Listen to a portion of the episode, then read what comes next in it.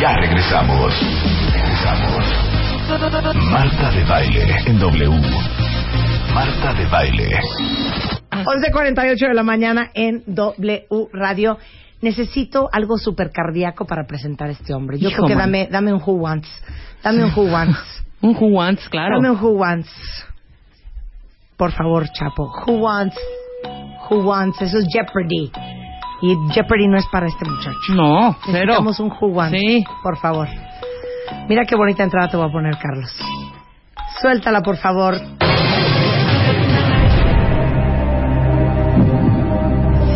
Quebrados.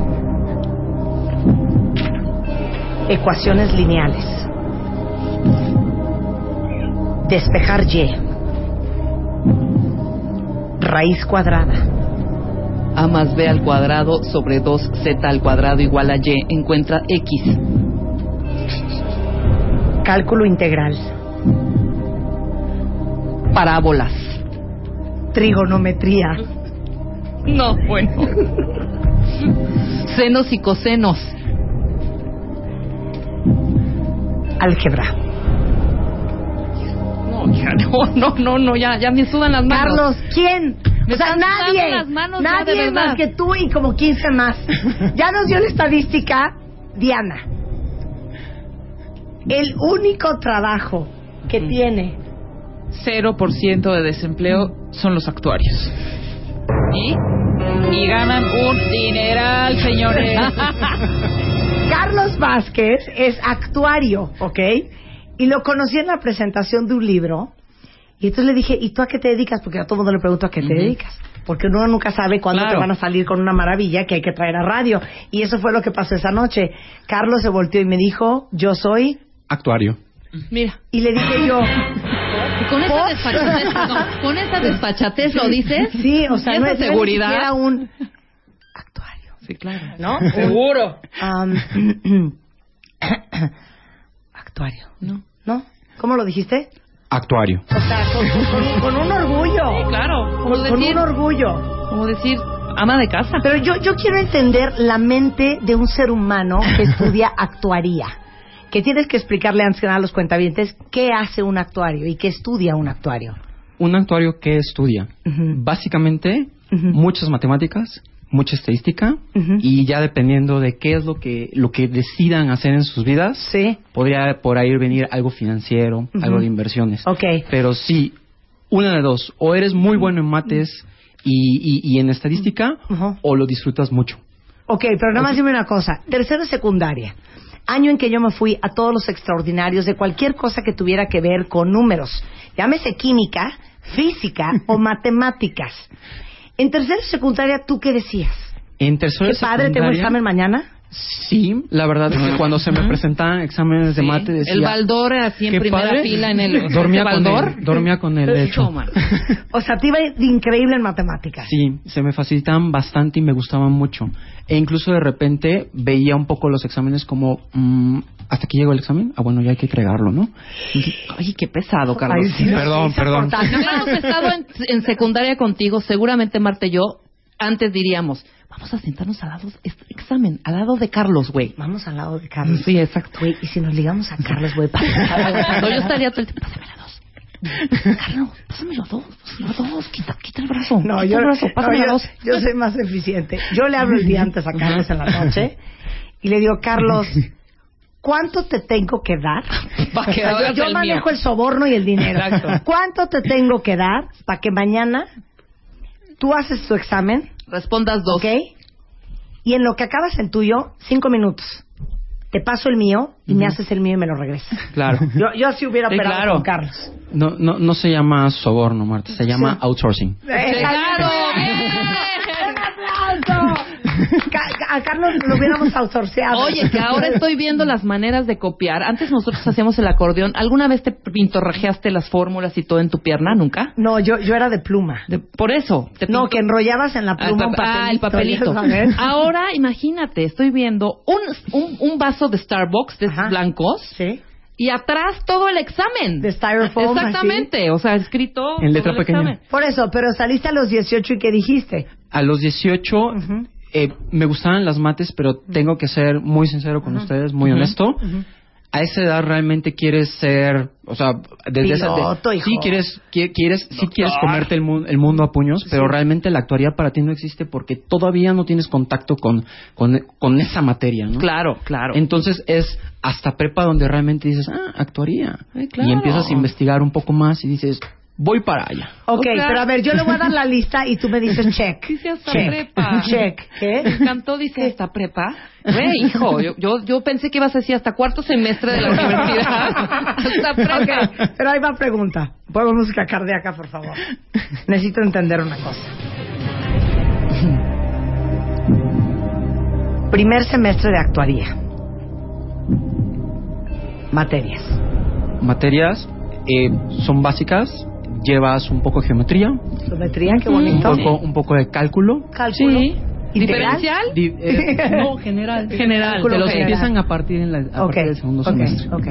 Eh, llega- llevas algo de estadística, muy, muy, muy light. Sí. Eh, también llevas un poco de, de la parte de programación, también en la parte computacional. Como vas a utilizar esas, Sí. esas materias muy fuertemente en temas de programación, llevas un poco.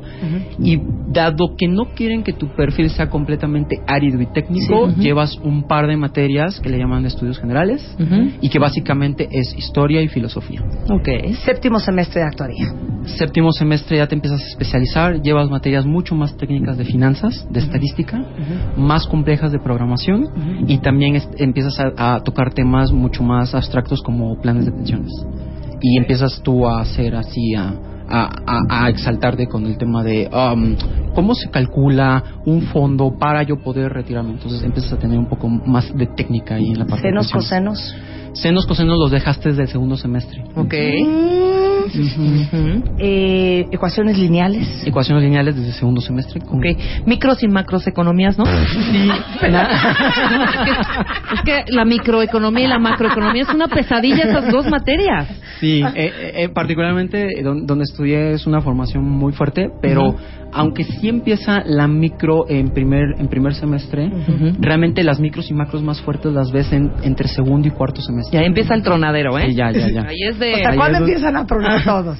Eh, yo creo que en el tercer semestre es donde ¿Qué todo el llevas qué? mundo llevas economía, lle- llevas macroeconomías avanzadas, llevas ya, imagínate algo que se llama álgebra lineal, Hijo, man. ¿Qué?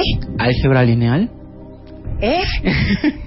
Álgebra lineal. Álgebra lineal es, es palabras llanas. Es una materia que te permite pensar que si vivimos en tercera dimensión y la tercera dimensión nos da un, una profundidad, un alto y un lado de los cuerpos, es decir, aquí como Sí. nos vemos, Ajá. esta materia de álgebra lineal te permite empezar a pensar hasta en cuarta dimensión. Es decir, una serie de objetos que ya ni siquiera existen, pero sí te permite empezar a trazarlos.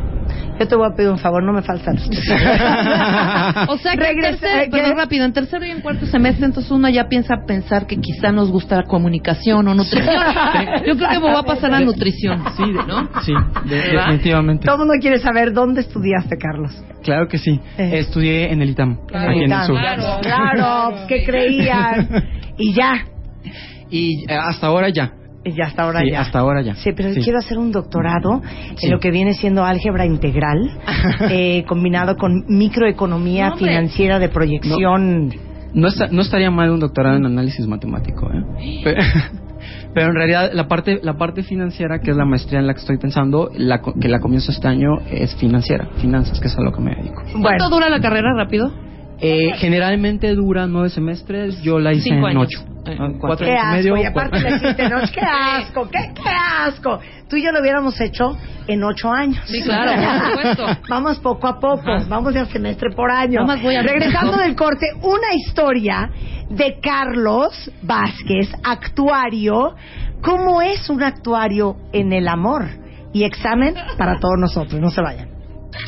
Llama a Marta de Baile. Llama a Marta de Baile. Llama a Marta de Baile. Llama a Marta de Baile. Llama a Marta de Llama a Marta de Llama a Marta de Llama a Marta de Llama a Marta de Baile. 8900. Llama a Marta de Baile. Y 01800 718 1414. Llama a Marta de Baile. Llama a Marta de Baile. Marta de Baile en W. Muy pronto. Seis mujeres se enfrentarán cara a cara y pelearán a muerte por amor. Muy pronto, seis mujeres harán uso de su creatividad, magia y encantos para robarle el corazón. Seis mujeres, un solo hombre. En la segunda temporada de The Dating Game Show con Marta de Baile. Muy pronto podrás decir, tengo un date. Son las 12.06 de la tarde en W Radio. En nuestra sección de cómo le hacen, conocí un día hace poco un actuario y dije, tienes que venir a platicar lo que es la actuaría. Imagínense ustedes matemáticas aplicadas. Ahora sí que como dice una cuenta bien, ¿te tienes el baldor o te vale? El baldor me encantó. A mí me vale, ¿eh? me vale. Gracias a Dios inventamos Sí, a mí las también me calculadoras. vale. Carlos Vázquez, que es actuario, es consultor a cargo del área de inversiones en Mercer México, que es una compañía de recursos humanos. Así es. Este es nuestro actuario poniendo a todos los actuarios cuentavientes en alto. Que el ITAM es una maravilla, pero la UNAM es una También. También la, la UNAM se distingue, también se distingue la, la Uni- la Universidad Autónoma de Guadalajara y también la, la ANAHUAC en sus dos campos, en la parte de Ok. actuaría. qué cosa. Pero quiénes son profesores de, de los actuarios. Eh, profesores de los actuarios te vas a encontrar, eh, recuerdas que les mencionaba que hay una, una intención de que no seamos tan áridos en, en la formación. Ujú. Te vas a encontrar desde filósofos que se hacen cargo de esta parte de las materias de estudios generales de filosofía e historia, pero también te vas a encontrar eh, profesores muy técnicos, profesores que escula- es- eh, estudiaron análisis matemático en, en universidades tanto nacionales como extranjeras, eh, álgebra avanzada y también computólogos muy muy formados para, para que puedas ver las Qué herramientas. de- cosa. Ahora vean qué interesante. ¿Sabían ustedes que la actuaría, ahorita les va a hacer un examen, Carlos, a todos nosotros, ¿eh? De cálculo. Este, en Estados Unidos no existe la carrera. No, no como tal.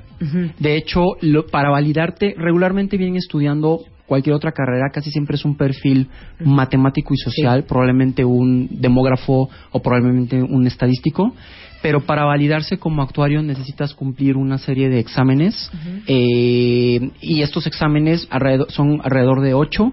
Una- puedes hacer tantos como quieras en el año, pero regularmente vienes haciendo entre uno y dos, entonces te puedes tardar desde cuatro hasta ocho años para titularte como, como actuario eh, en, en territorio de Estados Unidos. Ok, fíjate, dice aquí una cuentaviente que ella se salió al año. Y fíjate qué cañón. De 18 que entraron a la carrera, se graduaron solamente tres. Seguro. O sea, hay mucha deserción en la actuaría. Eh, Sí, yo te puedo con- contar en mi generación que hemos de haber entrado como 60, 65. Mis amigos conocidos que sé que realmente terminamos, estamos hablando de la mitad a lo más. 30, 30. 35 personas. Está cañón. Ah, sí, un 50% de... De Ahora, quiero que abandono. expliques otra cosa. ¿Para qué sirve la actuaría? La actuaría sí tiene, tiene un principio analítico, pero la verdad es que tiene un fin social. La parte actuarial lo que te permite es, desde un punto de vista analítico, resolver problemas, eh, te, te permite resolver problemas financieros, económicos. Ejemplo, imagínate que tú tienes a una persona ahorita muy, muy chavita, 22 Sí. años. Tú realmente quisieras que esta persona, cuando llegue a su edad de jubilación, se retire con la mejor jubilación que pueda tener. La actuaría te da toda la técnica, toda la metodología y todas las herramientas necesarias como para poder calcularle a esta persona su jubilación digna. En- ese es uno de los fines sociales más importantes de, de la actuaría. Pero a ver, por ejemplo, si yo quisiera saber algo de mi programa, ¿contrato un actuario? Si tú quisieras saber algo de tu programa, contrata- contratas un actuario. Por Por ejemplo, ejemplo. por ejemplo, en tu programa, imagínate que a ti te interesara saber de forma analítica una partición del rating. Es decir, la gente, eh, ¿qué tanta gente me escucha entre 20 y 30 años, entre 30 y 40 años, y así por, decen- por, por decenios de edad? Sí. Un actuario formado en la parte estadística tiene todas las herramientas para poderte dar ese dato, y ese dato con precisión. Eh, aquí le llaman intervalos de confianza. ¿Has escuchado, has escuchado el, el clima, el tiempo? Sí. El tiempo casi siempre te lo calculan con un intervalo de confianza de 95%. ¿Esto qué, qué significa? Que hay muy que de cada 100 casos que se vaya a presentar eh, eh, eh, ese, esa temporalidad en ese día, en 95 va a acertar el meteorólogo el lo que te está dando. Esos son cálculos estadísticos manejados por, pueden ser también manejados por un actuario. Y también en el tema del rating, el tema del rating te pueden dar esas estadísticas que a ti te interesan, porque determinado tema de un especialista va a ir dirigido a gente mucho más joven Sí. y tú quisieras entonces medir qué tanto impactó a ese grupo de edad tu, tu, tu, tu rating, ¿no? Un actuario te lo puede dar. No, pues en todos los ámbitos. Ahorita ya mira todos los que te dijo los ejemplos. Yo estoy hasta sudando, hija. No sabes qué cosa más impresionante. Lo mejor de todo es que cuando conocí a Carlos Cuentavientes, estaba con su novia, que por cierto hoy está aniversario también. Así es. Felicidades. Así es, muchísimas gracias. Y me dice la novia, no sabes el susto. ¿Cuántos meses de novios tenían? Teníamos casi dos meses. Casi dos meses de novios. Cuando me llega mi mail, un mail de Carlos, mi nuevo novio de dos meses. Ujú, ¿Y qué traía el mail? ¿Una carta de amor? No. ¿Un email de No. declaración de felicidad? No. No. La reservación de unos boletos de avión que ya había. Claro. Ajá. Una invitación a una cena. ¿no? Un comunicado del domingo te presento a mis papás, Sí, ¿no? ¿no? En ese mail, Carlos Vázquez le mandó a su novia, a los dos meses, una hoja de Excel. Quiero que cuentes la historia, porque yo lloraba de risa cuando me la contaban los dos. Claro que sí. Bueno, ¿qué, qué pasó? Vengo de un- es importante el background, Sí, porque sí. vengo de una familia tradicionalista. Sí. Nos encanta a, la- a las niñas con las que salimos apapacharlas mucho, entonces Sí. en ese sentido pues, intentamos que no gasten en absolutamente nada, que Exacto, solo exacto. pongan su tiempo. Y tu novia es Todos- moderna. todo una- todo una- Sí. unas reinas. Mi novia es sumamente moderna. Ajá. Me dice, a ver, aquí yo voy a invitar y aquí tú vas a invitar. Le dije, no, no, chiquita, eso no se maneja así. Ajá. Y entonces ella lo que me dijo es, no, las relaciones conmigo es, no, o nos ponemos de acuerdo en quién pone cada cosa, Ajá. o simplemente O sea, no va a jalar. no va a jalar. Ok. Entonces yo dije, ok. Entonces desde el primer día de noviazgo empecé a llevar un control regular, más o menos estricto de egresos e ingresos De egresos, de ingresos. De, de la relación. Ajá. de la relación. Y entonces la intención era poder reembolsarle a mi novia una proporción que a mí me, me- me- se me hacía completamente injusta Sí. cobrársela como parte de la relación. Sí, claro. Y entonces le llevé desde el día 1 hasta el día 60 Sí. todo lo que habíamos gastado y todo lo, lo que habíamos puesto cada uno. Entonces al final lo que hacía era un neto de, te quiero informar, querida novia, Ajá. que eh, tienes un saldo a favor que en este momento te fue depositado en tu cuenta. ¡Ay! ¡Ay! ¡Qué bonito! ¡Qué Pero eso lo precioso es que en esa hoja de Excel, ¿cuántas columnas habían? ¿Dos? Había dos, Dos. entradas y salidas. Ajá. Pero había gasto e inversión. Gasto e inversión, sí. Ajá. No, de hecho en la relación todo es inversión. ok. Ok. Entonces, por ejemplo, en inversión, ¿qué estaba? En inversión estaba todas las salidas a, a- a cenar. O Que sea, promueven el amor. que, ¿no? Exactamente. Te hacen Exactamente. crecer la relación. Ajá. Sí, sí, sí. Eh, a lo mejor en gasto hubiera A ver, ¿un gasto qué? Un, un- un gasto, realmente un egreso que podrías decir, oye, esto como que no estaba contemplado, Sí. era de repente de, oye, ¿sabes qué? Voy a pagar mi tarjeta de crédito y traigo solo la mitad. Ah, perfecto. Aquí está la otra mitad para que una vez la pagues. Sí. ¿Qué sentido tiene pasar Sí. al cajero? Sí. Y ya después- Luego me la das. Luego me la das. Claro. Pero ese luego me lo das no es acá en la mente. Sí, claro. Es ¿Por qué no ponerlo en un Excel? Excel. Sí, exacto, exacto, exacto. Te adoro. No, cuando me dijo, me llegó una hoja de Excel con todos los gastos, yo dije, o sea, ¿cómo? Te mandó un mail para cobrarte y me dice, no, para decirme que yo tenía un saldo a favor y que me había depositado porque él no puede permitir como hombre que yo gaste en absolutamente nada. Ah. Todos queremos un novio como Carlos. Sí. ok, va examen, va examen para todos los que se sienten muy truchas. Este es nuestro examen de actuaría. Pues no, no tanto, pero bueno. Bueno, ¿qué es cálculo? Sí, Sí, es es cálculo un cálculo actuarial. actuarial. Es- es- tiene que ver con la esperanza de vida. Cálculo actuarial. Sí. Ok. Pongan atención, cuentamientos, abran un archivo de Word, saquen una hoja blanca y un papel, una pluma, un lápiz. Venga. El maestro Carlos Vázquez va a hacer el dictado. Perfecto. ¿Tú también, Luz? Tomen en Jesús, cuenta. ahí me lo vas a poner. To- tomen en cuenta No estoy que leyendo todavía. Ok. tomen en cuenta que como actuarios lo que primero necesitamos saber es bueno podemos calcular más o menos cómo va a morir cada una de las personas dependiendo de la edad esa probabilidad nosotros le llamamos tablas de mortalidad pero aunque hay una generalidad calculada para cada una de las edades a nivel poblacional me- mexicano, realmente cada persona podría tener una esperanza de vida personal, valga la redundancia. porque pues depende también de ciertas cosas que hacemos en nuestra vida. Sí. ¿Ok? Entonces, en ese sentido, la población mexicana para hombres, regularmente eh, los hombres fallecen a los 73 años de vida, más o menos, hecho los cálculos, y las mujeres mexicanas viven más, viven como 6 años más, viven como hasta los 79. Ok. Entonces, si ustedes ven, tiene, hay una diferencia como de 6 años entre hombres y, mu- y- mujeres, donde las mujeres viven más que los hombres. Ok. Esto es una consideración importante y es parte del background que se debe de, de tomar en cuenta de, de- con lo que vamos a empezar ahorita a platicar. 72 hombres. 73 hombres, 69 mujeres. ¿Ok? Entonces hay una diferencia de 6. Ok, estamos Perfecto. listos. Ahora, por favor, piensen en la edad que ustedes, en la que ustedes les gustaría fallecer. Ay, pues no nos gustaría, pero Bueno. bueno, más o menos así. Más ya. o menos como calculado de, ah, a esta edad yo creo que podría ser una buena edad para mí. Porque ya hice todo lo que quería hacer en mi vida. Ahora, a ese número, si son mujeres, súmenle 6. Y si son hombres, réstenle 6, por favor. Ok. Si son fumadores activos, por favor, réstenle 10 añitos. Ya, no empieces.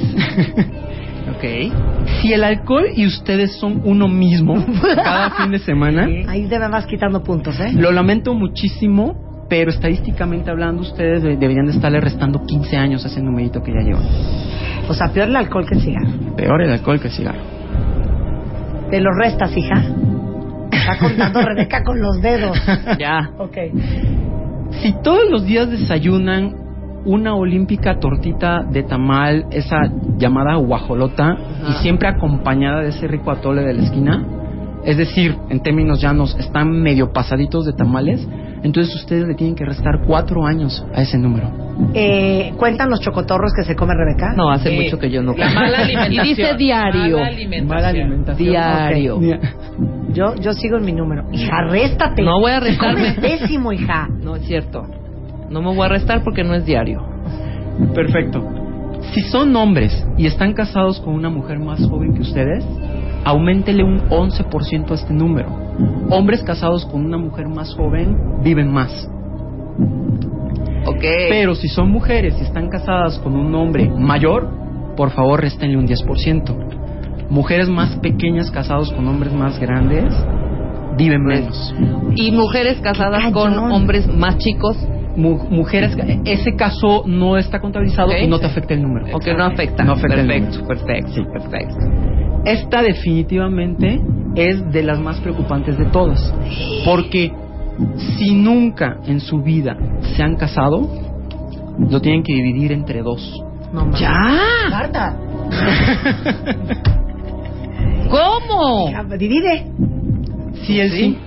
Está comprobado estadísticamente que las vidas de las personas a falta de compañía podrían reducir. Ah, pero es falta de compañía. Sí, sí, sí, pero eso se considera desde el punto de vista de casado. Matrimonio. Sí, claro, Sí, es casado. matrimonio, Ok. matrimonio.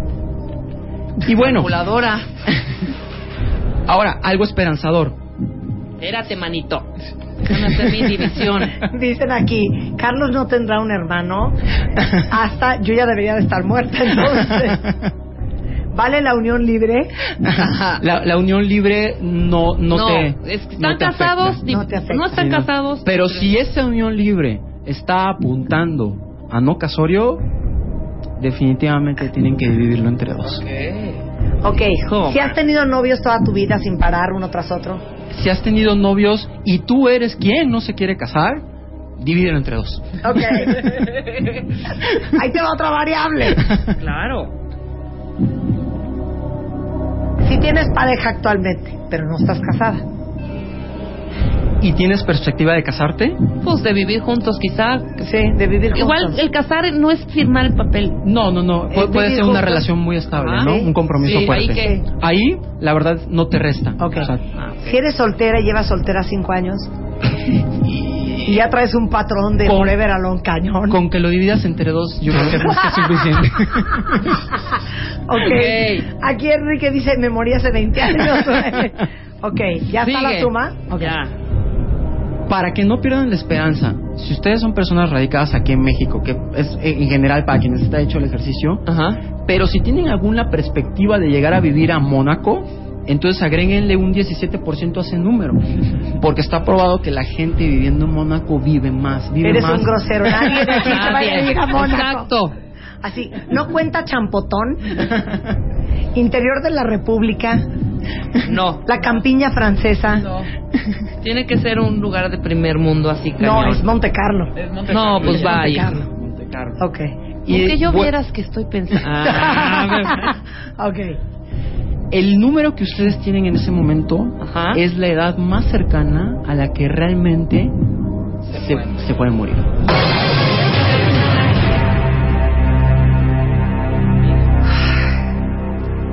Rebeca, escuchamos tu número. 68. Sí. Espérate que Luz, danos tu número. ¿Qué? ¿Cómo? 28 años. 28. No, cállate. Me da mucho orgullo decirles que yo probablemente me muera a los 80 años de edad. Muy bien, hija. Oye, el alcohol es una variable horrenda. Carro, cañón, hijo. Cañón, Sí, el, alcohol, cañón. el alcohol pega muy fuerte. Obviamente, eh, aquí estamos exagerando el ejercicio. No se lo tomen tan Claro, literal, por no es favor. literal, oiga. no es cualquier copita que nos echemos el fin de semana. Es la verdad es es, un- es de una forma constante, ¿no? Pero sí eso, una u otra. Eric, Eric dice, 34 años y medio, no manches, me largo en este momento a Mónaco. ¿O dónde dijeron que había que irse a vivir? Está cañón, Alguien hijo. dice, no, pues ya me queda muy poca vida. Alguien más dice, y si me caso duraré hasta los 60. Ya les dijo, si se casan, no lo dividen entre dos. Exacto. ¿Ok? O si van a estar, aunque sea en amaciato, pero, pero estable. Pero estables, exacto. Diva, 103 años. Yo me muero a los 35, se me quedan 10 años de vida, dice Paulina. Eh, Jessica dice que 43, Daniela 69. Dice, no manches, soy zombie, llevo dos años muerta. Claro. Pero qué interesante cómo utilizan la eh, actuaría para Ajá. calcular esta cosa tan sencilla. Sí, eh, todo tiene que ver con, con- con esperanza de vida y es, es esto es lo, lo que yo me paso todos los días haciendo, todos los días hábiles, obviamente, Sí. los fines de semana los, Sí. los dejo para mi novia. Así para hacerle eh, hojas de Excel a mi Eh, novia. Exactamente.